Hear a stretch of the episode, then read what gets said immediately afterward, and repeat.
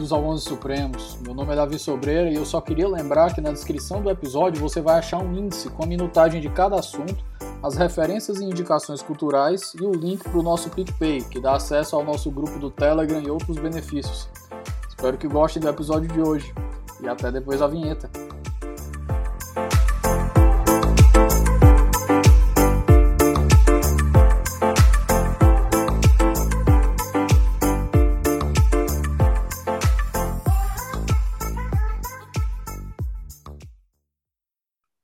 Meus queridos, bom dia, boa tarde, boa noite, dependendo do horário que você estiver ouvindo esse episódio. Minha companhia de hoje é o professor Wallace Corbo. A gente teve umas dificuldades aqui, esse episódio era para ter saído um pouquinho antes, mas o professor acabou ficando doente, a gente teve que adiar. Eu não ia deixar esse episódio passar, porque é importante demais, então eu acho que o Wallace, que era a pessoa qualificada para tratar do assunto, e hoje a gente vai conversar sobre Dred Scott versus Sanford, que é considerado só o pior caso já julgado na história dos, dos mais de 200 anos da Suprema Corte Americana. Wallace, antes da gente começar, por favor, se apresenta para o nosso ouvinte. Olá, Davi, prazer estar aqui. É, finalmente, depois de alguns entraves, conseguimos aqui conversar. É, enfim, não tem muito mais a falar. Eu, eu, eu me descrevo puramente como um professor de direito constitucional que, que aprende mais do que ensina. Vamos ver se a gente consegue aprender um pouco aqui nessa nossa conversa hoje. Interessante que ele já começa com a modéstia, porque é professor na FGV, viu, pessoal? Fica só esse, esse registro do currículo do Wallace aqui. Mas, Wallace, é, como todos os casos, eu acho que a gente tem que começar com a contextualização histórica. E a contextualização histórica de Dred Scott, que foi decidido em 1900, 1860, 1056. 57. 57. 57. 57, pensei que era 56, sempre confundo. A história dele, obviamente, começa com a fundação dos Estados Unidos, porque um país que foi fundado, como eu conversei com o Felipe Almeida no episódio que vai sair na, na, nessa sexta-feira, um país que foi, como todos os outros da América, na América Latina e na América do Sul, fundado com base em regimes de escravidão, e tráfico de, tráfico de escravos. Eu acho que a gente começa aí com a estruturação da Constituição, eu acho que é o ponto essencial, porque até no, na Declaração de Independência, que foi escrito pelo Thomas Jefferson, né, e, ah, os historiadores eles dizem que, apesar do Thomas Jefferson ser um proprietário de escravos, a maioria dos, entre aspas, dos ditos constituintes eram, o Jefferson ele já reconhecia o problema da escravidão e ele acreditava que aquilo ali ia morrer com o tempo. Ele chegou até a cogitar inserir a, a abolição da escravidão no, na Constituição, mas acabou dando para trás porque era mais importante fundar o país. E fundar o país era necessário você ignorar esse problema, porque é, nós consideramos essas verdades autoevidentes, que todos os homens são iguais, mas uns nem tanto, né? E que todos eles são dotados pelo Criador de alguns direitos inalienáveis, com dentre eles vida, liberdade e a busca da felicidade. E assim o Thomas Jefferson escreve a declaração, grande parte da Declaração de Independência e deixa de fora todos os negros do continente americano da, na, no país dos Estados Unidos. E eu acho que a gente começa por esse ponto aí, eu acho que é um, um ponto de partida interessante para a gente conversar, tratar de Dred Scott. É, Davi, os Estados Unidos são um país de mitos, né? Até hoje, e nós que estudamos direito constitucional, a gente esbarra e muitas vezes cai em muito desses mitos fundacionais americanos, como, por exemplo, esse mito de que os Estados Unidos é fundado é, numa lógica de liberdade, uma liberdade geral. Quando a gente olha na história americana e na história constitucional americana, eu não sou historiador, né? então é, eu sempre tenho, tenho receio quando o jurista resolve falar de história, porque o, o risco ele é alto, mas eu acho que a gente consegue falar com alguma, com alguma segurança. Quando a gente olha para a história dos Estados Unidos, para a história constitucional americana, ela é uma história formada e criada né, na linha, inclusive, da história do Ocidente, por é, homens brancos e homens brancos proprietários né, de terras. É, e isso não é pouco relevante. Né? Quando a gente olha para os debates constituintes, por exemplo, aliás, quando a gente olha para a base de toda a teoria constitucional americana que nós importamos, jurisdição constitucional, é, o poder dos juízes de declararem inconstitucionais as leis, os atos dos outros poderes, tudo isso tem base em disputas políticas e econômicas travadas entre proprietários de terra, grandes proprietários, pequenos proprietários, grandes comerciantes, pequenos comerciantes, no final do século XVIII, no começo do século XIX. É, e é a partir destes debates que vão se firmar as ideias de organização institucional, então a ideia, por exemplo, do judiciário como um agente de controle de maiorias irracionais, isso é uma ideia pautada 100% numa disputa econômica à vida no pós no pós-revolução americana, a gente pode até comentar isso, isso, um pouco, apesar de não ser o, tópico de Dred Scott. Então, tanto as, as questões institucionais quanto as questões é, de direitos fundamentais ou de de direitos, em geral, que vão surgir no final do século XVIII, são discussões envolvendo esses grupos de pessoas. Então, mulheres estão fora, é, indígenas, até existe uma discussão constitucional sobre o status jurídico dos indígenas, certamente é, você vai passar né, do, nos seus episódios por discussões envolvendo isso. Indígenas ainda assim estão relativamente fora, pessoas negras não eram nem pessoas. Né? Então, pensar esses ideais de liberdade, de igualdade, o que quer que seja, esses grandes ideais das revoluções liberais, nos Estados Unidos e na Europa, eles não são ideais pensados para pessoas negras, porque, de novo, não são pessoas. É, pessoa, o status jurídico de pessoas negras e o status moral de pessoas negras, ele é o status para o direito de coisas, de propriedade, isso vai aparecer em Fred Scott de maneira muito clara, é, é, gente que não é gente, é, é semovente, para a gente ficar no, nos civilistas, tal qual uma vaca, tal qual um boi, um, um, um negro escravizado. É, esse é o status jurídico. E o status moral é de um povo, inclusive essas palavras vão aparecer na, nas opiniões que aparecem no, no, no, julgado, né? um povo infeliz, né? um povo que, que deu azar de ser um povo inferior e, portanto, submetido é, ao poder branco. E essa história é a história que vai se repetir ao longo das décadas nos Estados Unidos, e alguns autores vão dizer que vai se repetir com novos desenhos até hoje. É, então, talvez um, um ponto que eu sempre chamo atenção quando, quando a gente vai estudar conceitos gerais do direito constitucional, direitos fundamentais, organização institucional, etc., é a gente fugir um pouco dos mitos. Porque quando a gente foge dos mitos, do mito da liberdade, do mito do musical do Alexander Hamilton, que todo mundo é negro, bonito, mas isso não é verdade, isso não aconteceu de fato. Quando a gente foge dos mitos, a gente consegue encontrar, inclusive, os potenciais. É, quando a gente descobre o que de fato aconteceu, como aconteceu, quando a gente lê as, as decisões das quais a gente tenta fugir, porque são mais decisões, porque são um capítulo ruim, um capítulo feio da história, a gente começa a encontrar talvez as possibilidades dentro do direito para que as promessas ou os mitos é, não cumpridos, eles efetivamente gerem algum tipo de mudança na realidade hoje. Não no passado, porque no passado realmente é, deu errado, mas quem sabe hoje. E Dred Scott acaba sendo um bom, uma boa forma de, de, de ver uma verdade nua e crua da história constitucional americana, de sair um pouco das leituras romantizadas do direito constitucional e descobrir como que ele é feito na prática com a influência do discurso histórico que existe, do discurso político que existe, de uma visão não iluminada que permeou as cortes no século XVIII, a no força econômica, poder econômico. Mas, exatamente, e que continua permeando as cortes hoje. A gente não foge disso. Nós, não existe. Eu, eu tenho uma amiga que é historiadora, o nome dela, Direito nome dela é não, é, não, não funciona no vácuo. Exatamente. Eu tenho uma amiga que ela é historiadora, o nome dela é Júlia Passos. Ela sempre diz o seguinte: olha, não existe pessoa à frente do seu tempo. Essa ideia de que fulano era à frente do seu tempo é estranha. Nós somos todos frutos do nosso tempo. Pode ser que alguém tenha uma opinião que discorda da que ainda é majoritária, mas todos somos frutos do nosso tempo. O Dred Scott mostra isso e se a gente olhar para o Brasil de hoje, para os Estados Unidos de hoje, a gente vai ver também da mesma forma juízes que são os juízes do seu tempo. Ninguém está empurrando agora, a história. Agora, agora eu fiquei triste. Eu já estava pensando aqui. Eu estava pensando aqui em John Stuart Mill, que eu sou fã de John Stuart Mill. John Stuart Mill era John Stuart Mill. O cara já falava de, já defendia feminismo, quando o feminismo, achava, nem as feministas estavam pensando em feminismo ainda na época dele.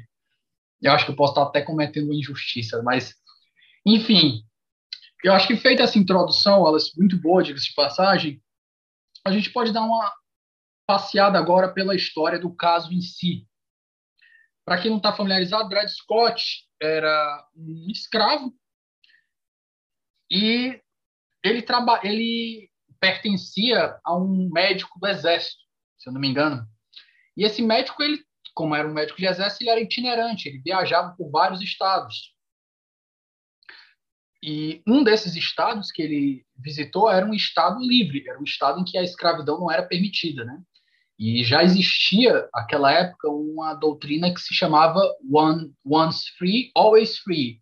Uma vez livre, livre para sempre. A pessoa que se libertou, ela não pode ser novamente escravizada. Ela, não, ela é livre, você não pode tomar a liberdade de alguém sem, sem motivo algum. Só que, quando o Dred Scott volta para o Estado junto com o seu, entre aspas, o seu mestre, o seu dono, o dono vem a falecer.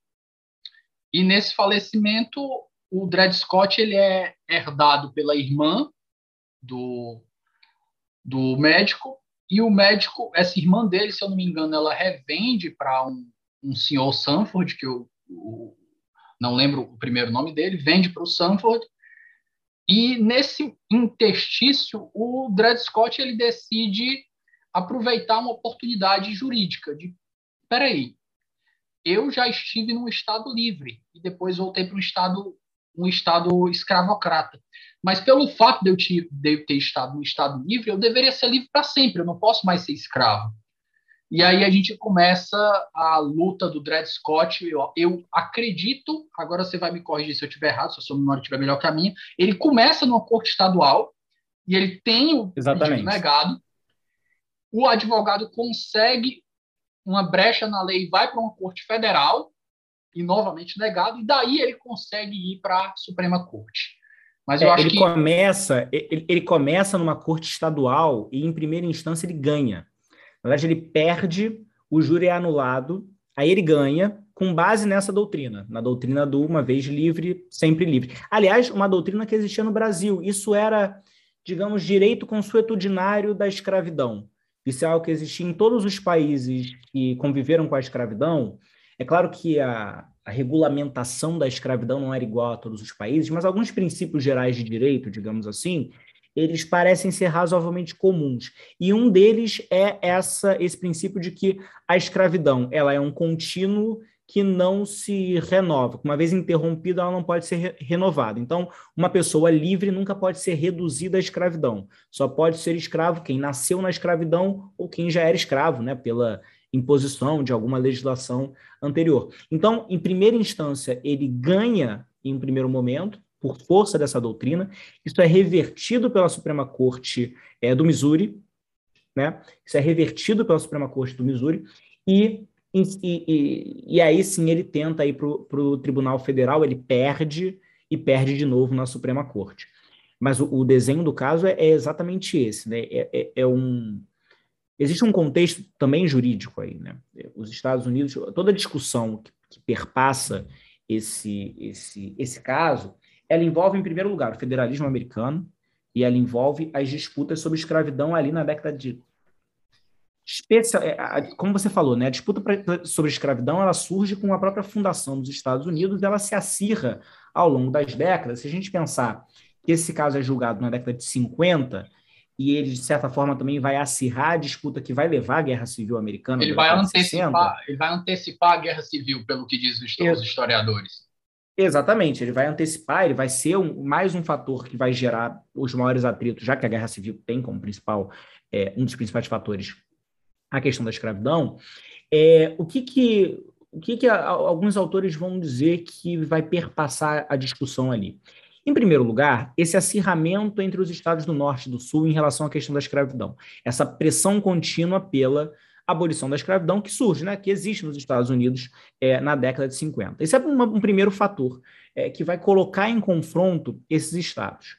Lá pelo começo do século XIX, acontece aquela compra de territórios nos Estados Unidos, de territórios que eram da França, é, para um acordo, é, a compra, um acordo de Louisiana, tem um nome lá em inglês, Louisiana Purchase e tal, que os Estados Unidos compra toda uma região que é noroeste dos Estados Unidos, né?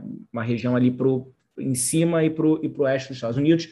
É, e tem toda uma discussão nesse momento sobre se esses territórios eles são territórios é, livres ou territórios com escravidão. E essa, esse imbróglio ele vai ser resolvido pelo, pelo, pelo compromisso de Missouri, que é um, um, uma lei lá de 1950, não, de perdão, de 1800 e não lembro o ano, mas é ali do começo também, na primeira metade. A, a linha imaginária. É, exatamente, que vai criar essa linha imaginária é, acima ali do, do Missouri. O Missouri fica excluído, então o Missouri ele é um estado que tem, tem escravidão, mas acima dali não tem escravidão. E o Dred Scott vai tentar se valer disso, porque ele vai para Illinois, que é um. Ele, ele mora em dois. Ele acaba morando em dois lugares por conta do, dessa mudança do, dos proprietários. Deixa eu, só, deixa, eu só, deixa eu só voltar 10 centavos, como a gente fala aqui no Ceará, deixa eu voltar 10 centavos no tempo, só para acrescentar um ponto antes do compromisso do Missouri. A gente tinha as 13 colônias, e depois a gente vai começando uma marcha para o oeste. E vão, uhum. novos estados vão se agregando. E cada vez que a gente, lembrando, a gente tinha 13 colônias ali, a gente tinha um balanço é, razoável entre estados do norte e estados do sul. E sempre tinha esse balanço, e, e essa balança era, era meio a meio, praticamente, e isso tinha um equilíbrio. E os escravocratas, eles ficavam sempre com medo de um domínio do norte fazer uma alteração na Constituição que pusesse fim ao sistema de escravidão deles, que basicamente chegou a um momento que tinha 3 milhões de escravos no país e 1,8 deles trabalhavam na produção de algodão, que era basicamente toda a produção que existia, do, a toda a produção econômica dos estados do Sul. Então, toda vez que a gente tinha 13 estados, hoje a gente tem 50, ainda tem conversa sobre novos estados serem criados, mas vamos nós, 13 estados. Então, toda vez que vinha um novo estado, perguntava: e aí, como é que vai ser? Você vai ser escravocrata, vai ser livre. Aí, não, você é escravocrata. Aí depois vem outro Estado novo e vem Estado livre. Aí vem outro escravocrata. E depois vem o Estado novo, mas não, divide o Estado no meio para. Agora são dois Estados livres. Não, divide um, um Estado sulista no meio, agora são dois escravocratas. A gente vai criando esse desbalanço, tentando um, uma região tentando desbalancear a outra, até que chegou o ponto. Não, a gente precisa resolver isso precisa resolver, entre aspas, essa putaria, senão não vai dar certo. E aí vem o compromisso do Missouri, como você bem colocou. Mas continue, por gentileza. Não, perfeito, é isso. E aí Maine entra como Estado livre, é, o Missouri entra como Estado, é, é, como Estado, como escravidão. E aí é dentro desse desenho que o Dred Scott vai transitar. Porque ele vai morar por mais de cinco anos é, tanto em Illinois, estado de Illinois, quanto no território de Wisconsin, que depois vai virar estado, se não me engano, Minnesota, aquela região ali que, que, que enfim, sempre define eleição nos Estados Unidos. É, e ele mora, ele fica lá por conta dessa mudança que você, que você contou, do, do, do proprietário dele, né, do, do, enfim, do dono dele, é, e isso, em tese, é o que permitiria, o fato dele residir por um tempo prolongado num Estado livre, tornou, teria tornado ele um, é, um homem livre. E é essa a brecha, digamos, que vai dar fundamento para essa ação de liberdade dele. Aí é importante a gente lembrar que o, o, o caso do Red Scott, e eu usei essa expressão ação de liberdade é, é, propositalmente, porque o caso do Red Scott, ele é, mais uma vez, um caso comum em todas as Américas é, que conviveram com a escravidão. É, a gente ignora muitas vezes esse, esse, fato, é algo que a gente não aprende de fato na faculdade, mas é, nem história do direito, nem nada do tipo, mas era extremamente comum desde a criação da escravidão.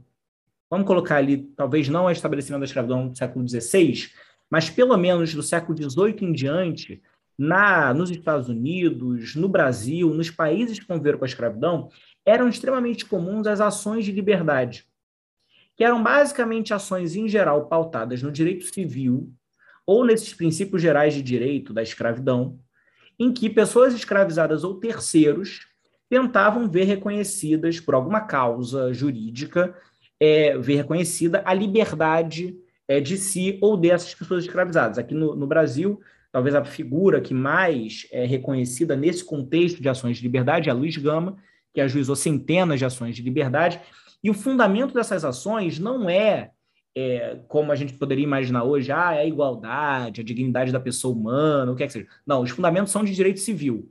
É, os maus tratos a um, a, um, a um escravizado, em, alguns, em algumas jurisdições, era fundamento para é, liberdade, a manumissão, que é um instituto do direito da escravidão, digamos assim, que é basicamente alforria, né? Você alforriar um escravizado, é, a ausência de prova, de título sobre aquele escravizado, ou então o tráfico de um escravizado fora de um período que o tráfico é autorizado, enfim, essas várias ações buscando a liberdade de pessoas, elas eram comuns no Brasil, elas eram comuns nos Estados Unidos.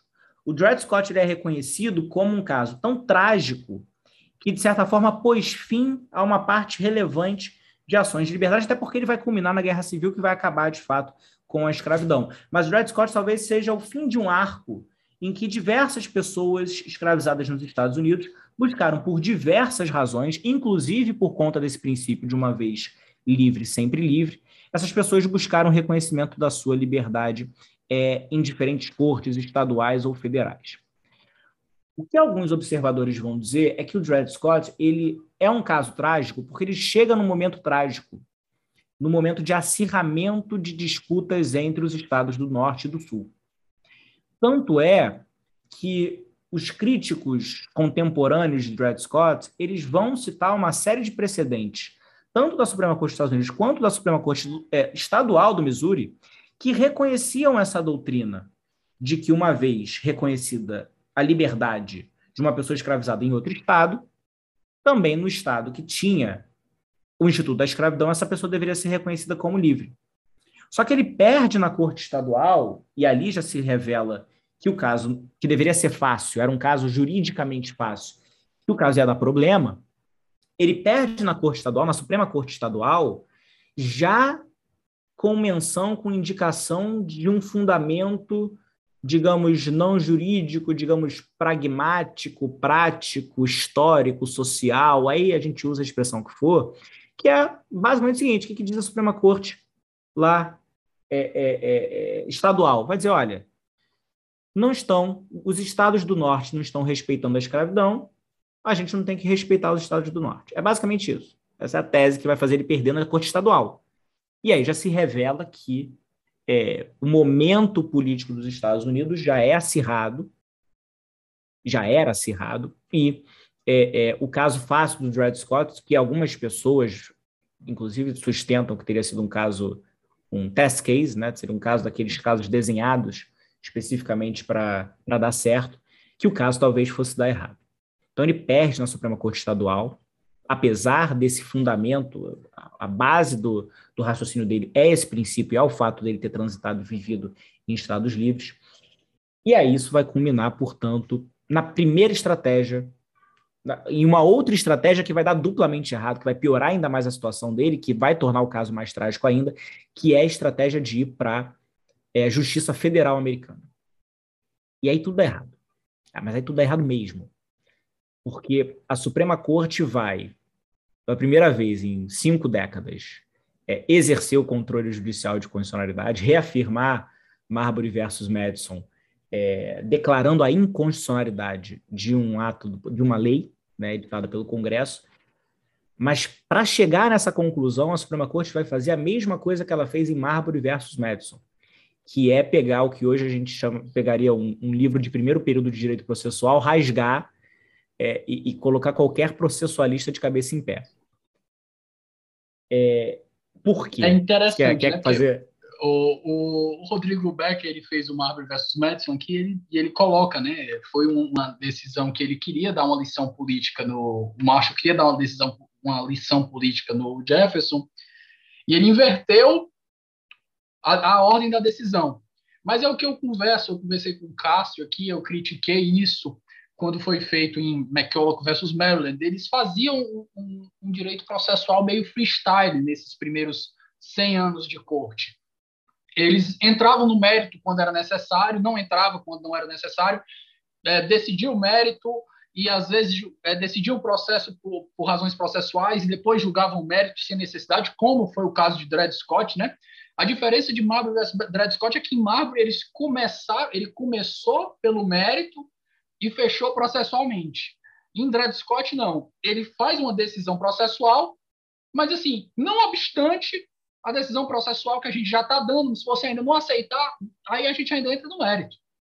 É o verdadeiro samba do criador que eles, que eles faziam, o processo, o processo jurídico freestyle totalmente. Mas. Não, totalmente. É totalmente freestyle, e, e, é o que você comentou. Quer dizer, em, em Marbury versus Madison, a inversão, fazendo aqui uma análise retrospectiva e, e distante historicamente, a inversão ela é politicamente justificada porque é, o Marshall deu um aceno para um lado, mas não podendo decidir nesse sentido, simplesmente não deu. Julgou para o outro e não deu, com base nas razões processuais. Aqui, apesar de a Suprema Corte poder resolver o problema dela, se, essa, se esse era o sentido da resolução que ela queria, simplesmente não decidindo, porque já resolveria o problema, porque ia se manter a decisão que reconheceu que o, que o Dred Scott não era livre, apesar disso, ela decide em dobro. E aí, é claro, a gente tem que ser mais ou menos é, é, realista aqui, ou talvez não realista, mas temos que ser sinceros aqui, de que se a Suprema Corte não fazia uma decisão processualmente adequada, adequada a parâmetros técnicos atuais, em 1857, também a Suprema Corte hoje, aí o Supremo Tribunal Federal hoje, e tantos juízes e tribunais também não fazem decisões processualmente tão adequadas. Então se julga sim questão preliminar e resolve a preliminar, mas continua no mérito, julga formalmente inconstitucional, mas julga também materialmente inconstitucional, enfim. A gente também faz os nossos freestyles processuais é, é, é, de tempos em tempos. Mas é interessante isso, ver isso. E eles, acho que todo canto continua assim, né? Eu, eu acho que um grande exemplo disso daí eu estava discutindo no grupo de pesquisa esses dias. Um grande exemplo desse caso nos Estados Unidos é você pegar aquele caso do, do wedding, cake, wedding cake case, do boleiro, do, do, do confeiteiro, que The Masterpiece Cake Shop versus Colorado Civil Rights Commission. O, bole, o confeiteiro que se recusou a fazer um, uma, um bolo para um casal de, de, de pessoas homossexuais, que eles iam se casar. E era um bolo personalizado, ele recusou e chegou na Suprema Corte. A Suprema Corte não queria entrar no mérito, talvez achou pernicioso, não queria entrar naquele momento. O que a Suprema Corte fez? Pegou a decisão de primeira instância e disse que ela tinha excesso de linguagem, falou demais contra o boleiro. Pronto, processo anulado, dane-se. O que, que aconteceu logo em seguida? Uma pessoa trans foi no mesmo confeiteiro e pediu para ele fazer um bolo personalizado para a festa de revelação dele, que ele ia fazer a transição de que ele queria um bolo azul por fora e rosa por dentro, era o oposto. O boleiro se recusou de novo, entrou com o processo de novo. A expectativa é que o processo chegue novamente à Suprema Corte. Veremos o que ela vai fazer. Esperemos, mas ganhou tempo, pelo menos ganhou tempo. É, a gente sabe que quando não resolve, quando não resolve o mérito, o mérito vai voltar. Mas ainda assim, é interessante. É interessante ver que a Suprema Corte, ela ela levou a um extremo que era juridicamente desnecessária a discussão, e ao fazer isso, ela afirma a, a, a, o sentimento do tempo.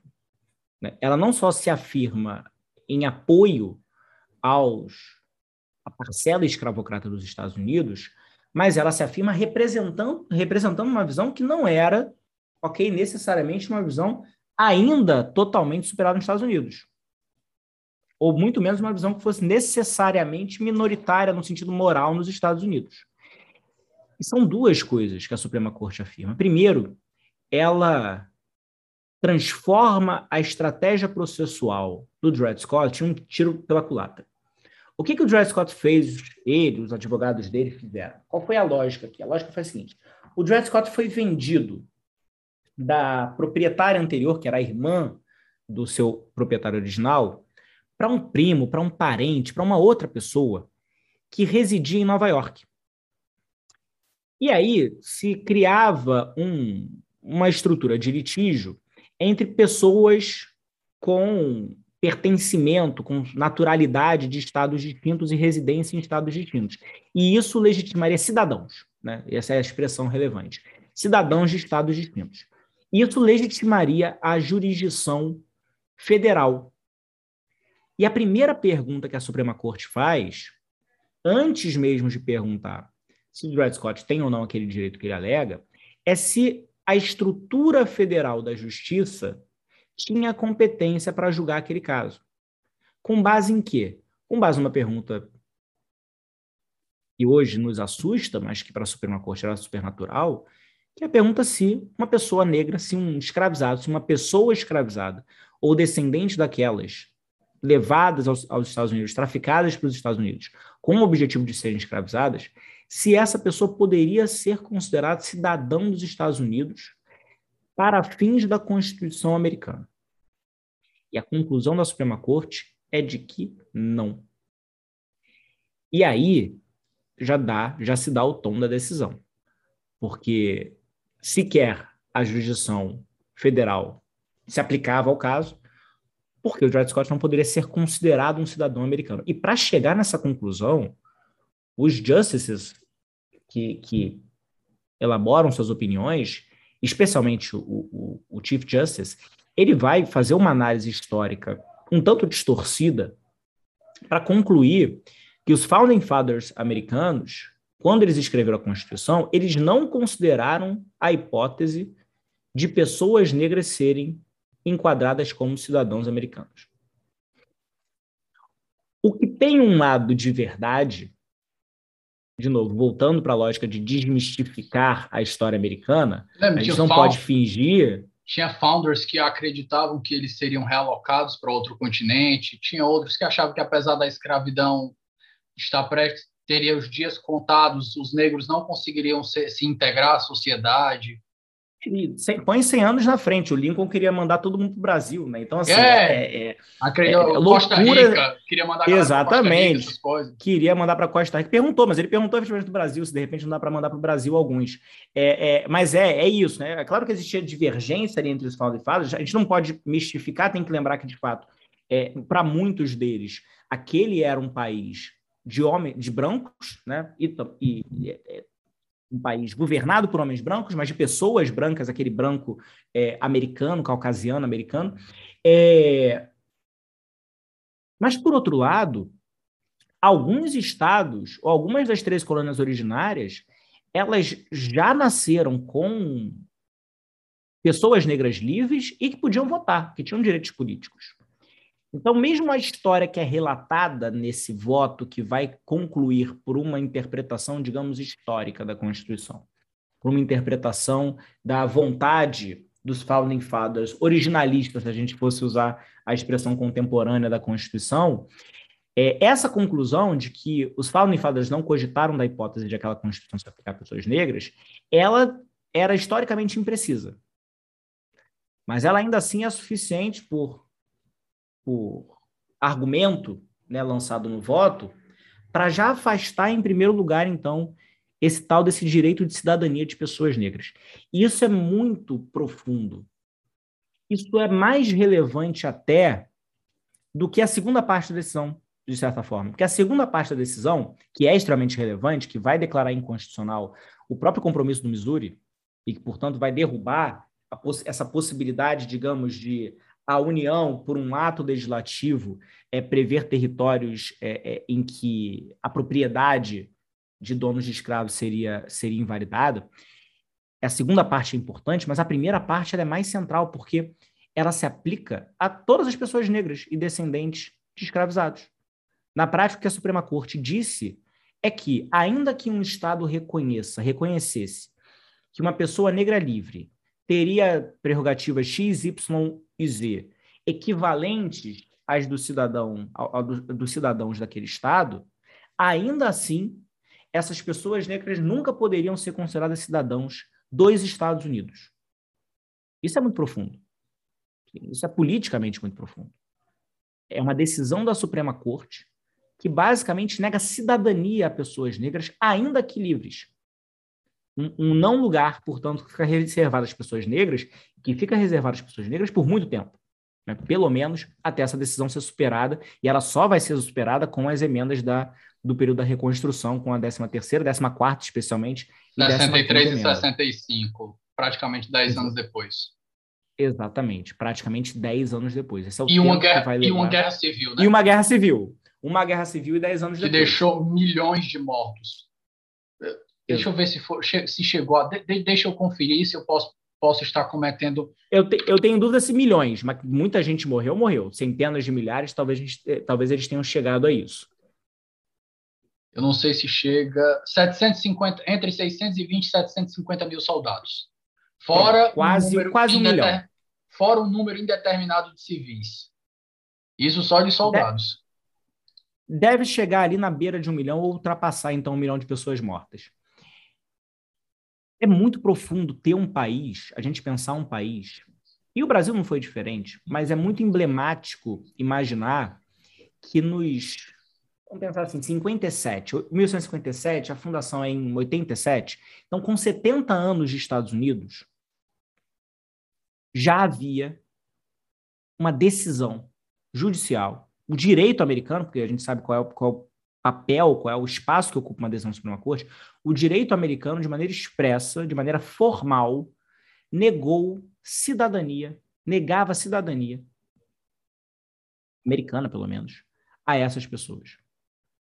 É, é, um, é, é um nível de literalidade e de expressividade do que seria o, um racismo da época que assusta e que a gente ignora. Quando a gente pensa, por exemplo, você vai discutir isso em Plessy com o Felipe, em, na, na doutrina do separate but equals, quando a gente pensa esse tipo de discussão que vai marcar os Estados Unidos na década de, no, no século XX especialmente, que são as, a, a, criação de uma cidadania de segunda classe para pessoas negras e depois essa superação em Brown versus Board of Education, é, a gente visualiza um, um cenário superação, de discriminação, superação formal, superação né? parcial, Superação formal e, e, inútil é uma outra discussão. Brown talvez tenha atrapalhado mais do que ajudou, e a gente que é do direito gosta muito da decisão, mas ela não serviu para nada.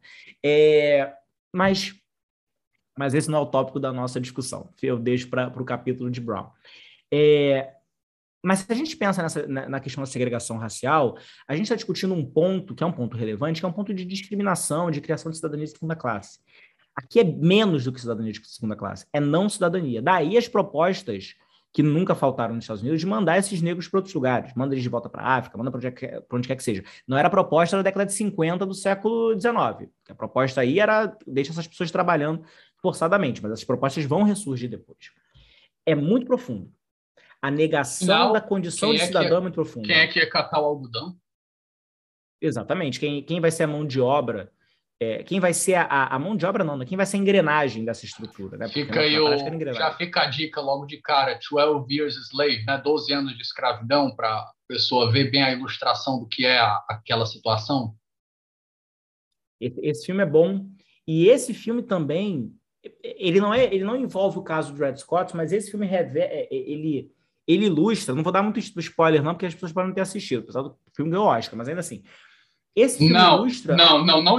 Não as ganhou? pessoas que não, as pessoas que não tiverem assistido 12 anos de escravidão depois de quase 10 anos de filme, eles não, não têm mais não, direito. Elas merecem spoiler. Elas merecem spoiler. Não, não, não tem, tem mais tem esse direito. Tem que ter um capítulo. Tem que ter um capítulo aqui no podcast que é sobre é, o prazo prescricional do spoiler, que é quando é, deixa de ser spoiler. Exato. Depois a gente vai tem que fazer essa não, análise. Exemplo, Game of Thrones, a galera, o spoiler, quando estava saindo as últimas temporadas, era uma semana você tinha direito a uma semana sem spoiler. Quando saiu o episódio novo, já prescreveu. A gente pode falar sobre qualquer coisa. Eu você que procede, você proceda na internet com, com, por, sua, por sua conta e risco. Exato. Não abre o Twitter. Assim. Se você quer abrir o Twitter sabendo que saiu o episódio novo, você, você tá errado. Concordo com você. Mas, mas dá para falar é, sem, sem contar muita coisa do filme. O filme é muito bom, né? Quem quiser, pausa agora o podcast, assiste o filme e volta para continuar depois mas era um quadro muito comum nos Estados Unidos, essa ou eventualmente o tráfico, ou a, a próprio, o próprio deslocamento de pessoas negras escravizadas entre estados com escravidão e estados sem escravidão. E no caso, ele era livre, né? E no caso, ele, ele era, era livre. livre. Ele era um homem livre que é traficado para um estado com escravidão, e aí ele perde a capacidade, capacidade no sentido de de, de, capacidade prática de buscar o reconhecimento da sua, da sua liberdade de qualquer forma, porque é isso que acontece quando você tem um país, é, é, uma federação que permite escravidão aqui sem escravidão ali. Mas é, era super comum, tanto esse tráfico de pessoas é, livres para estados com escravidão, quanto esse deslocamento, essa fuga para cima da linha do Missouri para se obter a liberdade, ou pelo menos para se fugir da, da estrutura de manutenção da escravidão. Mas a Suprema Corte não fica satisfeita. Ela não fica satisfeita em afirmar a ausência de cidadania. Mais precisamente na pessoa do Chief Justice Roger Taney, que ainda tem uma estátua lá no, no estado natal dele, que eu acho que estava sendo contestado, querendo ser querendo estavam querendo retirar. Não sei se chegaram a retirar. Aí estavam muito muito receio porque ele é basicamente a única coisa que tem entre aspas teve de bom no estado, uma figura grande reconhecida que virou um chief justice. Aí estava lá, mas deixou essa essa pérola no, nos anais da Suprema Corte. Mas pode continuar, só para deixar registrado o nome da pessoa que ela merece ser lembrada pelo mal que ela fez os Estados Unidos suas estátuas, né? Podiam substituir pela estátua do Dred Scott, de repente. Só que não sei se as pessoas vão querer é, o que, que, vai acontecer com essa estátua se subir ali uma estátua do Dred Scott. Ou não até satisfeito. do Frederick Douglass, né? Que conversou com o Lincoln, que, é, que dizem que pode ter influenciado o Lincoln na, na, a dissuadir ele da, da, da ideia de mandar a galera para Costa Rica. Ah, foi ele? Isso eu não sabia. Não sabia que era ele que é, tinha convencido é, que era uma má ideia. Não, dizem que ele teve uma influência porque quem, quem comenta isso é aquela série que eu comentei até com o Felipe, a gente deixou registrado. É uma minissérie documental da Netflix sobre a décima. Tem a décima terceira emenda, né? Que é um filme, e tem a minissérie uhum. documental de cinco ou são seis episódios sobre a décima quarta, que é Estados Unidos luta sobre a liberdade, que é sobre a décima quarta emenda. Não conheço. Essa eu não conheço, Primeira... vou tomar spoiler. Não, não vou nem tomar spoiler, não. Vamos lá. Esse primeiro episódio é a instituição da emenda e os problemas. O segundo, uhum. o backlash. O terceiro, a consolidação e aplicação dela para os negros. O quarto, a aplicação dela para latinos, não, para uhum. mulheres, para mulheres. Mulheres. Depois, e depois parece que para latino, para gays, e no final estão querendo aplicar para latinos. Ou é, estão hum. querendo aplicar para gays ainda, não sei. O último episódio é sobre gays ou sobre os latinos, é um dos dois, não lembro bem. Para mulheres eu sei que deu muito errado, né? Para mulheres deu, a, deu, médio errado. Foi a, foi a no caso é a, é a cláusula de igual proteção, né? Equal protection uhum, clause. Mas sim. voltando, já tem, já posso, já ganhei meu episódio por ter indicado alguma coisa que vai enriquecer. Pois é. Eu, é uma, aí detalhe, essa, eu não conhecia. E detalhe, os, os grandes narradores, é o Will Smith, eles pegam todos os grandes os grandes eu sei, é, Hollywood. Essa série é a série que foi produzida pelo Will Smith, não foi? Sim, também. Eu vi, eu vi o trailer, mas, mas eu estava numa época em que. Estados Unidos, né? É a, a, sigla é o A, luta por, luta por liberdade, ou luta por justiça, alguma coisa assim. Eu vi, eu vi propaganda dessa série, mas era uma época em que tinha muita série sobre é, racismo, etc. E aí, às vezes, tem que dar uma pausa para respirar e não ficar entrando nesse. Por, por, uma questão até a palavra da moda, né? Saúde mental, senão você pira é, em tanta coisa ruim que você acaba assistindo nesses negócios. Eu até hoje não, não assisti aquele dos rapazes de Nova York que, que foram ficaram presos por 10 anos. Como é que é o nome? O, Olhos Luta que por... condenam. Olhos, Olhos que condenam, pronto. Condenam. Olhos que condenam. Horrível. Não assisti horrível, até hoje. Horrível. Não quero assistir. Um dia, quem sabe, eu vou ter, eu vou ter fôlego para ver. Porque também é, uma, é uma horrível, horrível, horrível, horrível. Tenebrosa aquela série, cara. Tenebrosa no, no que faz a gente sentir. Você assistir aquilo ali. É um negócio sim, assim, sim. horrível. Mas, mas então, o, o, o fato é que, continuando uma história tenebrosa, mas outra história tenebrosa, não satisfeito em, em negar a cidadania, derrubar, negar a cidadania é, para uma pessoa negra escravizada, ou, ou melhor, para pessoas negras nos Estados Unidos, para descendentes de africanos nos Estados Unidos. Você não enfim, só não negras... é cidadão, você não é gente. Exatamente. Não satisfeito com isso,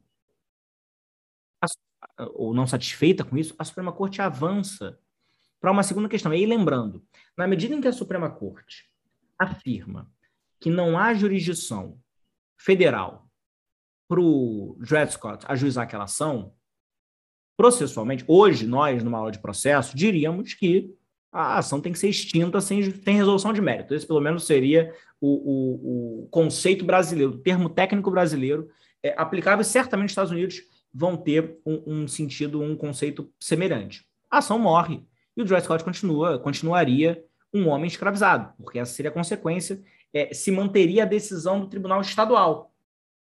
Não do tribunal federal que tinha mantido, mas do estadual que já existia antes, que o Dred Scott estava tentando, de alguma forma, superar.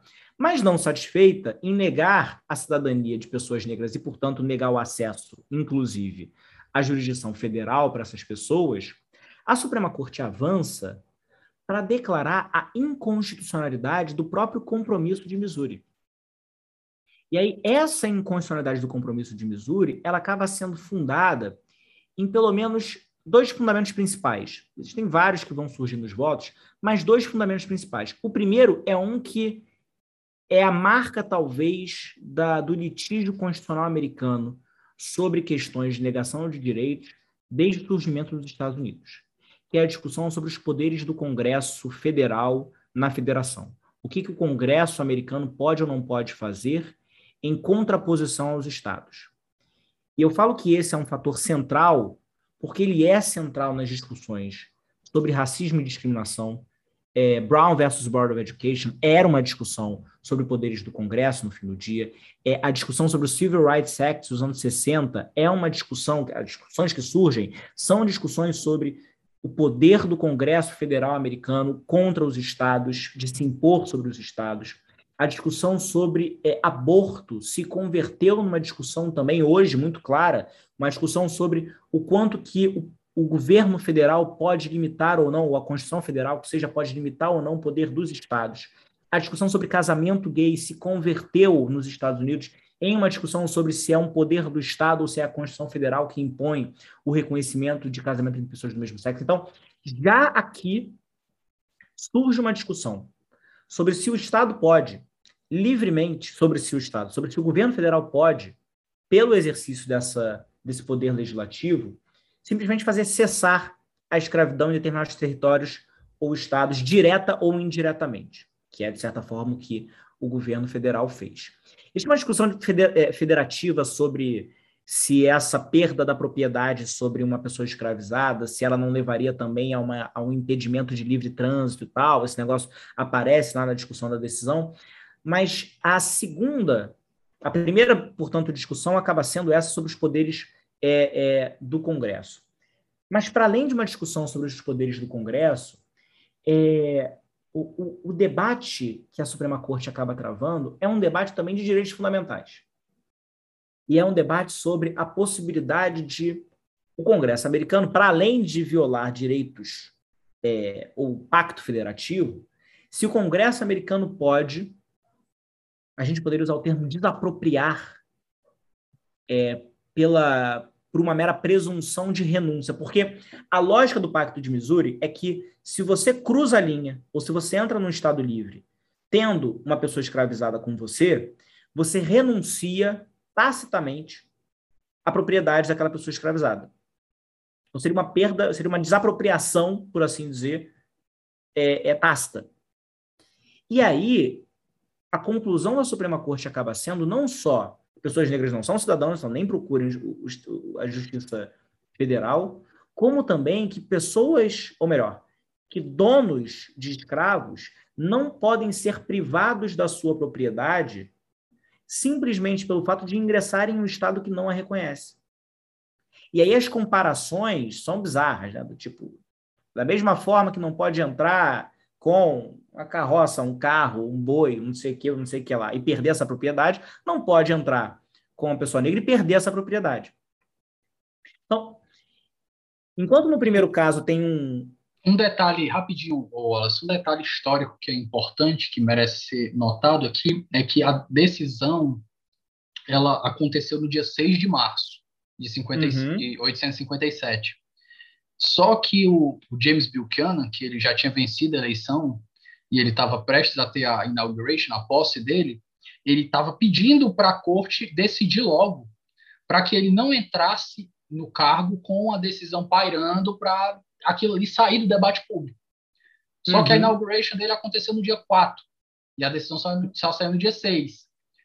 E durante esses dias que a decisão não saía, ele influenciou, um dos usou pressão política para fazer com que os Associated Justices se juntassem à maioria sulista. Uhum. Isso, é, isso é considerado até hoje, naquele tempo mesmo já era considerado um negócio impróprio.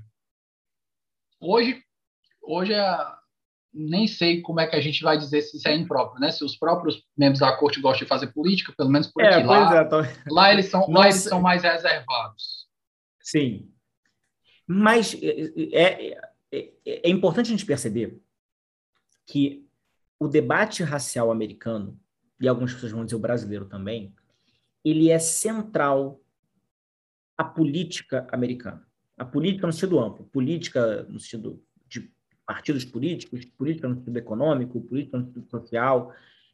Então, todos esses casos, o Plessy, sobre o qual você vai conversar com o Felipe, é um caso interessante porque ele aparece, ele não é muito noticiado na imprensa americana. Plessy versus Ferguson não é muito noticiado. Ele ganha uma nota de rodapé no New York Times quando ele sai. Mas mesmo ganhando nota de rodapé, esses casos e as discussões que permeiam esses casos são centrais ao debate político direto ou indiretamente. Então não é à toa que um presidente vai fazer lá pressão, ainda mais no, considerando que a questão não é só de racismo, é uma questão é, de racismo no sentido econômico, né, da escravidão em si, do Instituto da Escravidão em si, não é nenhuma surpresa que o presidente fosse fazer qualquer tipo de movimentação política, seja para evitar algum tipo de ônus, seja para forçar algum tipo de decisão, o que quer que seja. Acontece hoje, certamente aconteceria lá é, em 1857. Mas uma coisa interessante dessa segunda parte da decisão, pensando de novo, né, olhando para a decisão com olhos de hoje ou com olhos de debates atuais, e por isso que é importante a gente sempre ficar desmistificando as narrativas desconectadas da realidade sobre teoria constitucional, teoria dos direitos fundamentais, etc., é que se, por um lado, essa, esse debate pseudo-processual sobre jurisdição, ele conduz à conclusão de que negros não são cidadãos nos Estados Unidos, que descendentes de africanos não são cidadãos nos Estados Unidos. Por outro lado, essa segunda parte da decisão, ela vai aplicar, ela vai fazer uma inversão do que a gente consideraria possível até, hoje, até, até possível hoje em dia, que é aplicar uma lógica de direitos fundamentais para perpetuar uma situação de negação de humanidade de uma determinada classe de pessoas, de gente, de seres humanos. O uso da lógica da propriedade, da proteção da propriedade, como um direito fundamental que não pode ser suprimido pelo poder público, faz todo sentido para a gente hoje. O poder escrever isso num caderno de direito constitucional hoje, um aluno meu, uma aluna minha pode escrever isso e se colocar na prova vai estar certo. Mas olha como essa lógica ela é uma lógica que estrutura pro, o próprio regime escravocrata e funciona exatamente para negar aqueles ideais lá que a gente falou no começo, né, de liberdade, de igualdade, do que quer que seja. Quer dizer, proteger a propriedade para manter a subjugação de uma determinada categoria de pessoas. É importante a gente ter em mente que isso pode acontecer, que isso já aconteceu, que esses discursos são conciliáveis no sentido racional, ainda que a gente saiba hoje que eles são inadmissíveis, mas que eles são conciliáveis. Para a gente visualizar como que mesmo a lógica de direitos fundamentais pode ser usada contra a proclamação mais básica de que todos os homens e mulheres são criados iguais e tal, etc. Essa pro... é... Pode falar. Pode falar. Não, não, pode falar. Não, diga, essa prote... É, é muito interessante a gente pensar que essa lógica de proteção de propriedade nos países escravocratas, ela está aparecendo em Dred Scott, mas existe um, um, um, livro recente publicado pela professora Lígia Fonseca, que é um livro com escritos do Luiz Gama. O nome do livro é Lições de Resistência. O livro é magnífico, são escritos do Luiz Gama em jornais, alguns são escritos mais técnicos, alguns são mais artigos de opinião, mas é muito interessante como ele relata para a gente, o Luiz Gama escreve é, entre 1850 e 1870. Então, ele é um contemporâneo no Brasil dos debates abolicionistas, tal qual esse que tenta se desenvolver no caso de Dred Scott. Então, assim, a gente está falando da mesma época e de debates muito parecidos, porque essa era uma discussão muito globalizada, se a gente puder usar essa expressão, é, no século XIX.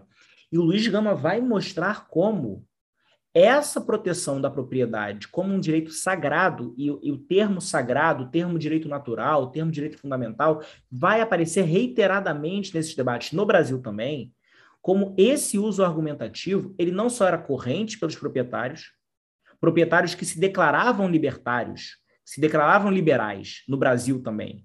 Os caras falavam, não, mas eu sou um cara liberal, eu defendo a liberdade, não sei o quê, mas não pode mexer com propriedade. Aí o problema não é que eu não seja liberal, o problema é que, pô, minha família é dona desse cara aqui. Isso aqui é minha. Como é que eu vou, como é que eu vou ficar?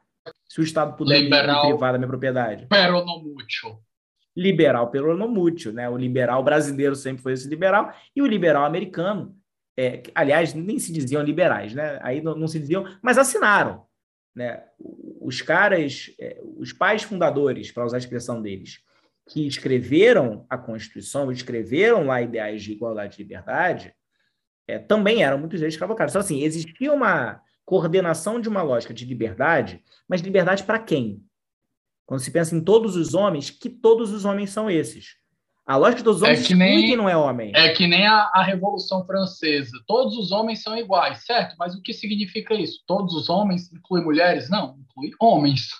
Inclui, inclui homens. É que a gente fica criando aqui a, a, ficção de que homens são mulheres também. Não inclui mulheres. Inclui homens. Não inclui homens negros. A, a própria Revolução Francesa, o Haiti é um exemplo. É, não sei se já fez algum episódio sobre o Haiti, mas o Haiti Gravei né? com o David, David Ribeiro aqui. A gente falou sobre então, a memória, memória, memória subterrânea do constitucionalismo e a Revolução Haitiana. É perfeito. E é isso. O Haiti mostra para a gente como que o ideal de liberdade... É que o Haiti entendeu errado. Os haitianos leram liberdade, igualdade, fraternidade e acharam que era para eles também. Eles entenderam errado e deu, e deu errado, porque não era, porque ninguém pensou neles. Assim como né, os negros americanos, alguns olharam e entenderam que era para eles, não era para eles de verdade.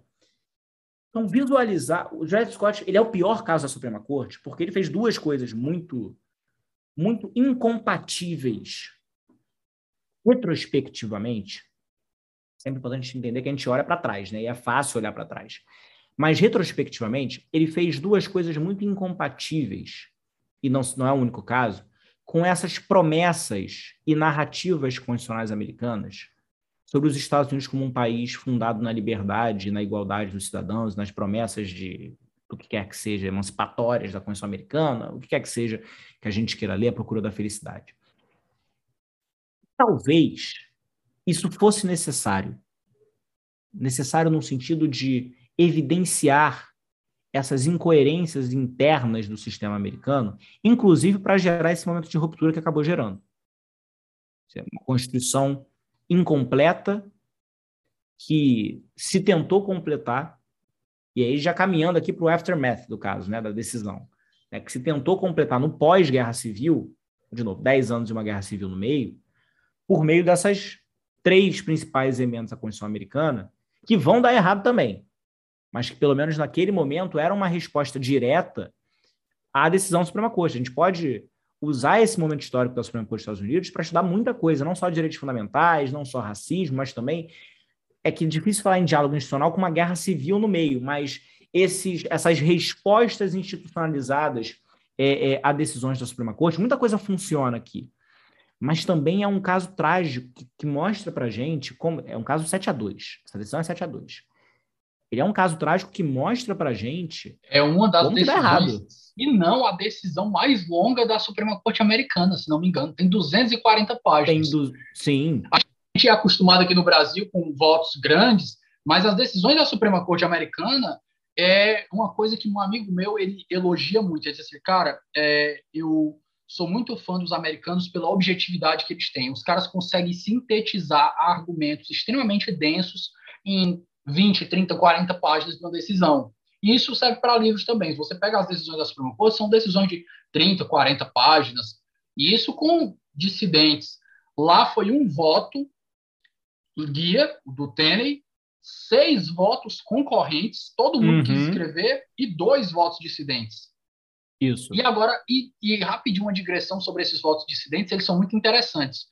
O do, do Curtis, o prim, acho que é o primeiro voto dissidente, o do Curtis, ele é interessante porque ele não só é tão forte contra a, a, a, pretensão do, do Tenney de invalidar a lei do Missouri, que o Tenney tem que acrescentar mais 18 páginas ao voto dele para tentar rebater os votos do Curtis.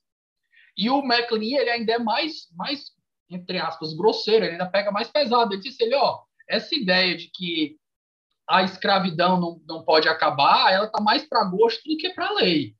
Uhum. E, ele, e eles dois fecham no, no, no dissidente dele, e eu, e eu vou até abrir aqui para não falhar. Ele disse assim: ó, é, a, a escravidão ela não estava prevista na Constituição, ela era uma questão de lei municipal.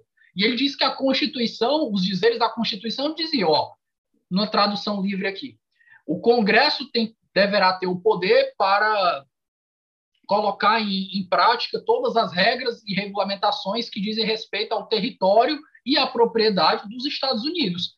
E nenhuma das constituições pode obstruir ou prejudicar as necessidades do, da, da, do, do Estado federado e nem de um, nem de um Estado particular. Então, ele disse que, cara, se o, a escravidão não foi incluída, inclusa dentro dessa, dessa, dessa disposição como exceção, sinto muito. E é o que eu estava conversando quando eu conversei com o Felipe, quando a gente gravou, e a gente, eu comento com ele, né? Isso é um caso é, muito claro de um ativismo conservador. Uhum, sim, para os nossos ouvintes aqui que gostem das visões iluministas, de um ativismo judicial, tá aí. O resultado de uma corte conservadora é poder fazer o mesmo, só que para outro lado. Empurra a história para trás. Empurra a história para trás. Essa ideia de empurrar para frente, para trás, é péssima, mas é, é verdade. Empurra a história para trás. E tem um, um, Se você permite que uma corte empurre para frente, obviamente ela tem o poder de empurrar para trás. Empurra tudo quanto é aí... é e, e, isso, aliás, é, é, Davi, você me lembra com esse seu comentário sobre os votos dissidentes, um, talvez uma, uma outra lição de Dred Scott, que é, e essa é, é, é essa é uma lição muito americana é, e, e, muito relevante, talvez até para nós, que é a importância do voto dissidente. Né? A importância do voto dissidente para a história, inclusive. É, o Mark Tushnet tem uma publicação que ele tem uma introdução I que ele fala sobre I isso. Dissent, é, Exatamente, que ele pega... Eu tenho, foi o primeiro livro em inglês que eu li na minha vida. Ah, foi o primeiro? E aí ele vai pegar lá várias, várias é, opiniões dissidentes. E essas opiniões dissidentes, muitas opiniões, esse daí mesmo, muitas opiniões dissidentes, é, elas servem social, argumentativamente, politicamente, enfim, da forma que for, aí é meio teoria do caos, é muito difícil dizer como que elas vão servir, mas elas muitas vezes servem como uma luz no fim do túnel. Elas guiam uma tentativa que pode levar muitos anos, porque uma decisão por uma coisa precisa superar. Vindicadas, vindicadas pela história, é, a, é a, Exatamente. a expressão que ele usa. Exatamente. Talvez nem todas sejam, mas muitas, muitas acabaram sendo. E o caso do Red Scott é isso, uma, uma, uma, opinião dissidente do, acho que é do Curtis, que tem 60 páginas, e que é densa, e que vai bater ponto a ponto. É um negócio E que vai bater ponto a ponto na discussão.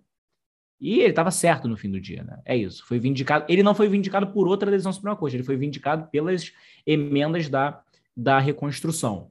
A Suprema Corte depois piorou de novo, deu um jeito de piorar apesar das emendas da reconstrução. É, é interessante como lá eles tinham uma prática muito grande de reverter muito grande, eu acho que é, é, é eu, eu, acho que é uma palavra forte, mas no começo você via reversões muito mais pela via legislativa do que pela judicial. A primeira delas é a 11 primeira emenda, com o primeiro caso relevante que eu tratei aqui com o Cássio Casagrande, que é o Tison versus Jorge, 1793. Os caras basicamente tiram o, a decisão da Suprema Corte, fortalece a União, tira o tira poder dos estados, e rapidamente os congressistas passam uma, passam uma emenda, a 11 emenda, para reforçar o poder dos estados, para derrubar a decisão. É, essa possibilidade desapareceu né, no, no, nos tempos atuais, até a tese lá do, do Bruce Ackerman sobre mutação constitucional é baseada no fato de que ele conclui que, putz, não vai rolar mais nenhuma emenda relevante nos Estados Unidos, o que talvez seja uma mentira, né? O ERA é uma emenda que, potencial, que tem chance de ser passada, a, Equal Rights Amendment, que estenderia as mulheres a Equal Right, é, a Equal Protection Clause, é, mas é uma leitura bem razoável, né? Não se passa emenda constitucional relevante nos Estados Unidos há 80 anos, pelo menos, é, e muito menos para superar algum tipo de decisão da Suprema Corte que já se assentou como um locus de, de formação de um direito constitucional mais ou menos pereno, é, perene, perene pelo menos até que ela mude de ideia. Mas, e agora, mas enfim, é, é, é acabou que se vindicou as opiniões dissidentes por meio do, do de, de, emendas à Constituição. Assim, vamos ser sinceros, por meio de uma guerra civil. Né? Foi a guerra é. civil que, que vindicou. Mas, por meio, formalmente, por meio de, de emendas. Mas é uma história trágica. É uma história trágica que não começa em Dred Scott, ela começa antes, ela começa com a escravidão. É, e ela não termina no pós-Dred Scott. 1619, quando o Estado. 1619. Quando o o, as colônias começaram a chegar ali, eles já estavam trazendo escravos, escravos da, da África, alguns, entre aspas, um punhado de 300 e poucos escravos. Foi só aumentando. Esse é o nome até de um projeto interessante do New York Times, de uma, de uma autora, professora do New York Times, que escreveu um projeto chamado 1619, cuja premissa lá era é, é recontar a história dos Estados Unidos a partir da escravidão e do problema da escravidão e do racismo como um todo. Esse negócio deu um, deu um chabu enorme na imprensa americana, mas também recomendo é, essa leitura. Mas eu digo que é uma história trágica porque a gente fica esperando o final feliz dessa história, né? Porque ela começa muito mal em 1619. E o detalhe, o, o, advogado do Dred Scott, eu acho que ele tinha um. Eu, eu lembro que tinha uma relação assim, eu tenho que olhar o artigo do, do Múzio eu lembro que o advogado do Dred Scott, eu não sei se ele era, parente do Sanford ou era, ou era, ou era do antigo mestre, do, do antigo dono dele, alguma coisa assim. Uhum. Eu sei que o, o, advogado dele tinha alguma relação peculiar, mas vamos continuar. Mas, não, mas é, é, é bem possível, e isso é uma das razões pelas quais algumas pessoas acham que o caso foi meio desenhado para fazer um precedente bom. Ou para fazer um precedente ruim, talvez, né? Quem sabe, mas para fazer um precedente é, é, tem, tem, tem tese para tudo quanto é canto. Abolicionista dizia que era um caso para derrubar, não abolicionista que era um caso para construir alguma coisa abolicionista. Então, assim, era um caso complexo em termos de quão sincero ele era. Porque tem muita variável, né? Um caso cheio de variável. Aí, pô, de repente apareceu alguém no outro estado para processar, para conseguir para Tribunal Federal, um negócio esquisito. Mas, enfim, eu digo que é uma história trágica, porque ela começa em 1619, vem Dred Scott, e com o pós-revolução, com as emendas 13, 14 e 15, supostamente viria a final feliz. Chegaria o final feliz para os Estados Unidos, que é a superação finalmente da escravidão e do que hoje a gente chamaria de racismo, né? da desigualdade, da discriminação racial. E como o Felipe vai contar no próximo capítulo, e depois, mais adiante, quando, quando vier o capítulo de Brown, essa é uma história que não tem final feliz, não chegou ao final ainda, não chegou ao fim ainda, e certamente não chegou ao fim pela, pela Suprema Corte. Essa história foi sendo renovada ou reinterpretada pela Suprema Corte, inclusive em 2015, 2016, para reverter certas vitórias é, no contexto político, de Voting Rights Act, por exemplo, é, de direitos de pessoas negras. Então, assim, é uma história trágica, porque até hoje a gente está esperando esse lindo final feliz que não veio na, no século XIX e não veio no século XX e ainda não veio, em definitivo, no século XXI. O, achei aqui o, o, dado. O Henry Taylor Bow, Bow é Blow o nome do, do, do advogado. Ele era filho do primeiro escravizador, do primeiro dono do, do Dred Scott.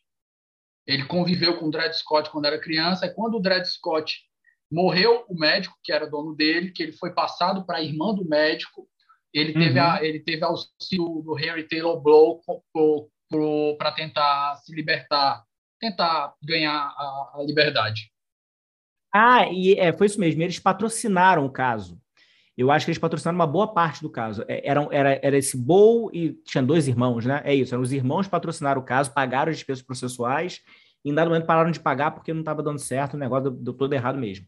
Mas é verdade, eu tinha, tinha esquecido desse, desse, desse fato histórico que é interessante, vai mostrar também, é isso, né? É complexa a relação das pessoas. É, se hoje é complexa das pessoas reduzidas à condição análoga à escravidão, imagina no século XIX, né? A gente descobre que essas relações pessoais elas são mais complexas do que simplesmente, apesar de muito disso ser, uma relação de exploração, enfim, de subjugação. Aparece de vez em quando esses momentos para a gente com distância é difícil de interpretar. Anos o 12 anos mostra de isso. mostra exatamente isso. Eles mostram um senhor de escravos que tratava o, os escravos com uma certa dignidade, né? Até, até, até a segunda onde, página, é isso. Até, até, até a segunda, a segunda página. página. Até Sim, a segunda é, página que ele, ele, bate, ele bate no cara e não, aí é. não tem como te salvar. É, até a hora em que é, que é ou moralmente inviável, ou, enfim, socialmente inviável, o negócio tem, vai dar errado. Sociedades complexas. Pois é. Wallace, eu acho que a gente está batendo uma hora de conversa aqui, não que eu queira acabar, mas é, eu acho que a gente pode entrar em considerações finais. Eu acho que a gente conversou bastante aqui sobre todos os problemas pormenorizados, fizemos uma análise, você fez uma análise bastante detalhada da decisão, dos votos dissidentes aqui. Considerações finais antes da gente entrar no nosso bloco de indicações. É, nas considerações finais aqui, não se sinta limitado por tempo. Se você quiser falar aqui, que nem o professor André Coelho da UFRJ, quiser falar mais uma hora aqui, sinta-se à vontade. Não, maravilha. Não, eu não tenho, eu não vou falar mais uma hora, acho que as pessoas é, pegaram, conseguiram ouvir o que era mais importante. O que, o, o, que eu quero reforçar aqui é que as lições, aliás, as lições das, das decisões históricas de qualquer tribunal, é claro que elas somam para uma certa cultura jurídica que é importante, um conhecimento jurídico que é importante e tal. Mas uma coisa que é importante a gente ter em mente, sempre que nós caímos em um estudo histórico, é entender que a gente olha para essa história, não. Você pode até olhar para a história com algum tipo de vontade, simplesmente de, de engrandecer intelectualmente para si mesmo, para ter é, papo de bar, conversa em papo de bar. Mas a gente olha para a história muitas vezes e aí fazendo uma, um paralelo com, às vezes, um discurso de, de professor de história de ensino médio, mas isso é muito verdade, a história só é relevante no que é possível entender o presente com ela. Não no sentido de mudar o futuro, mas no sentido de procurar nesses fatores históricos o que é relevante para o bem e para o ruim e para o mal, né? Para o bem e para o mal. O que fez a gente chegar aqui? Não só o que fez a gente chegar aqui, mas o que, que a gente pode, como a gente pode entender o presente e trabalhar à luz desses problemas que já aconteceram no passado. Como que essas narrativas influenciam o nosso pensamento e como que elas devem ou não influenciar o nosso pensamento a partir disso. Então, olhar para Dred Scott é olhar para um sinal de alerta. Porque se é a pior decisão da Suprema Corte dos Estados Unidos, que sirva de sinal de alerta.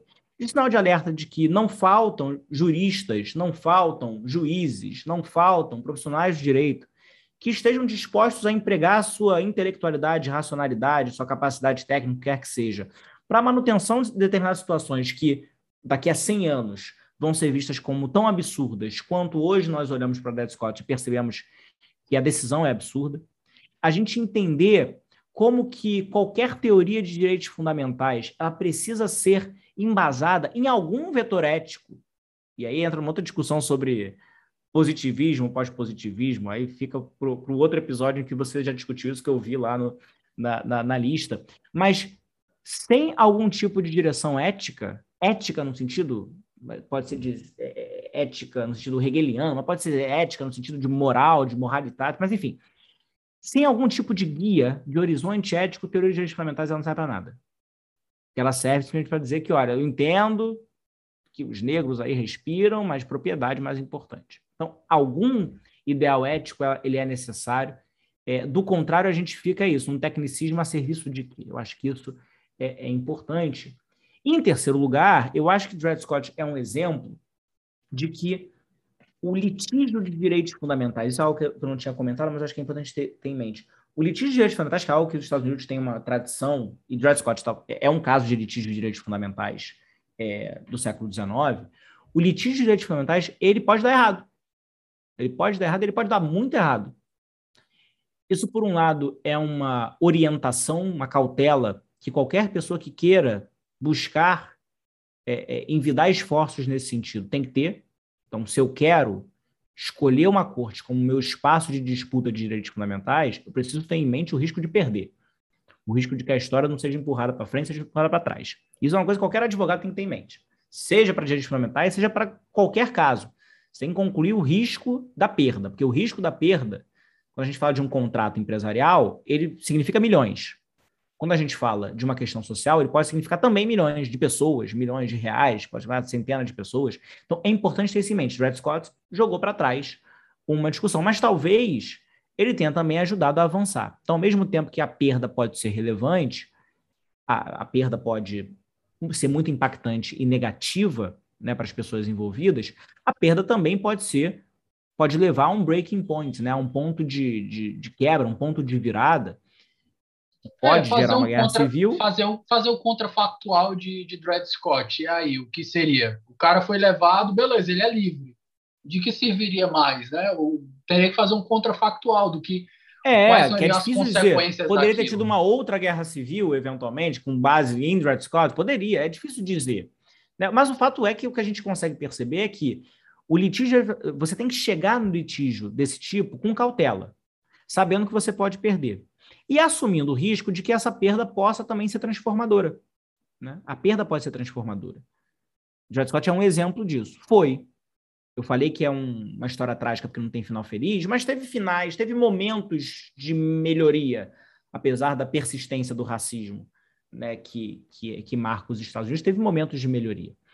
É, eu acho que é isso. Eu acho que isso são as coisas que a gente tira para além do engrandecimento pessoal pela leitura dos votos, pela leitura do acórdão, pela, por esse aprendizado que o contato com o caso ele sempre vai gerar. Perfeito. Bloco final. Indicações culturais. Aqui cabe de música a filme e de preferência livro, porque eu gosto de fazer meus leitores gastar dinheiro. Vamos lá, música, filme e livro. Para música, se a gente ficar no, no contexto americano, é, uma música que eu recomendo é Strange Fruit. é uma das mesma, músicas... mesma indicação do Felipe. Inclusive então, do filme da Billie Holiday, no, quem, no Prime quem, Video. Quem vai ao ar primeiro, o Felipe ou eu? Não, teu episódio sai agora e vai lançar, vou lançar amanhã, e do Felipe vai, na, vai ao ar sexta. Então, problema do Felipe. A minha indicação é inédita. Strange Fruits de Billie Holiday, mas para não ficar só em uma, eu vou fazer um salto brasileiro, um salto brasileiro contemporâneo, que é só para só a pessoa também entrar, é, não tratar esses problemas como problemas é, é, dos outros, né? A carne mais barata do mercado da Elza Soares.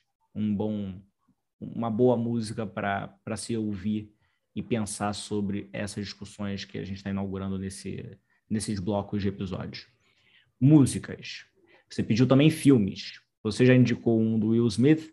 É, eu vou indicar, por óbvio que seja o filme, talvez seja uma indicação que muita gente já, já assistiu, mas eu acho que no contexto americano é importante, 13 terceira emenda. Acho que é um, uma boa exposição é, de boa parte dos problemas de que a gente está tratando aqui a história dele, mais... ele, pega, ele pega desde. Vai pegar desde, tudo. Tudo que a gente falou, Vai da, pegar da, tudo. da Constituição até os dias de hoje, até os problemas de hoje. Não, esse documentário eu acho que ele é muito esclarecedor. Para quem tem algum contato, vai, ele é muito esclarecedor. Para quem não tem nenhum contato com a discussão americana, ele também vai ser porque ele é muito didático. Ele é muito bom e as pessoas que falam dele são muito boas. Você pediu também uma indicação de livro. A indicação de livro, eu vou indicar um que não é sobre é, Dred Scott. É, deixa eu lembrar o nome do livro. Inclusive, rapidinho, um dos, um dos, uma das pessoas que fala, um dos advogados que fala no 13 terceira emenda, ele fala no 14 quarta e ele teve um filme agora sobre a vida dele, que quem interpretou ele foi o Michael, o Michael B. Jordan, Luta por Justiça. Ah, sim, sim, sim. O, o, como é que é o nome dele? O senador, que era senador, não, que era deputado. E que faleceu ou não? Eu não sei, não, não, não. Advogado. Que ele lutava pelo, pelo Corredor da Morte, que ele criou o Innocence Project. Ah, sim. Ok, sei, sei qual é. Eu confundi, eu confundi as figuras históricas. Estou é, procurando aqui, mas pode pensar no teu. Não, então vamos lá. Livro. Eu vou indicar um, um, um livro que ele não é sobre Dred Scott. É, então, potencialmente, eu vou também acabar indicando alguma coisa, pô, coitado, vou tirar uma indicação de quem fala depois de mim, mas é um livro que é importante porque ele conta, ele vai retomar um pouco dessa. dessa Brian, Brian Stevenson. Brian Stevenson. Esse eu não ia lembrar o nome de jeito nenhum. Mas eu vou indicar um livro que ele, ele vai para o final dessa discussão, mas ele é importante para entender também como que esses processos se desenvolvem. Então, ele não é sobre Dred Scott, mas é o livro Brown versus Board of Education and the Civil Rights Movement, do Michael Klarman, que é um dos principais estudiosos de, de Brown versus Board of Education, mas o livro necessariamente vai dialogar com esse problema desde a Jim Crow, desde a Jim Crow era, que é posterior é, a, a, a Dred Scott, mas é uma complementação dessa discussão que vai fazer muito sentido. Se alguém quiser começar a ler esse livro agora, vai chegar no capítulo de Brown já é, entendendo tudo e, e, e, e acostumado ao debate, né? totalmente é, é, contextualizado no debate. Indiquei um livro, indiquei uma música, indiquei um filme. O que falta eu indicar? É só isso. Se quiser indicar mais Agora, livros também, fica à vontade. Eu vou ficar com essas indicações. Eu vou ficar com essas Perfeito. indicações por enquanto. E eu faço como fiz nos outros episódios, eu acrescento aí as duas obras a, do grupo de estudos coordenado pelo Rodrigo Beck, que vai sair agora a nossa obra coletiva, no final de, talvez saia no final de dezembro, se tudo der certo, que é um, conjunto de 45 artigos com casos históricos da Suprema Corte, e também outro que vai tratar, obviamente, de Dred Scott, que é o livro referência também sobre o tema, que é o livro Suprema Corte dos Estados Unidos, do professor João Carlos Souto. Wallace, meu querido, eu agradeço imensamente a conversa. Eu, eu acho que a conversa ficou até mais densa, mais densidade jurídica do que eu imaginava que, que teria. Muito enriquecedora, gostei muito da sua participação. Espero que a gente possa conversar de novo sobre outros temas, que não só esses também, que, que são muito importantes. Minhas, as portas aqui ficam abertas e meu muito obrigado. Davi, eu que agradeço. Obrigado a você. É, obrigado ao pessoal que ficou aí ouvindo a gente por mais de uma hora. E quando vier o convite, eu aceito e da próxima vez, com certeza mais rápido, com menos, menos obstáculos a gente se encontrar. Um grande abraço. Pessoal, nós ficamos por aqui. Até o nosso próximo episódio, que vai ser Plessy versus Ferguson com o professor Felipe Almeida. Forte abraço.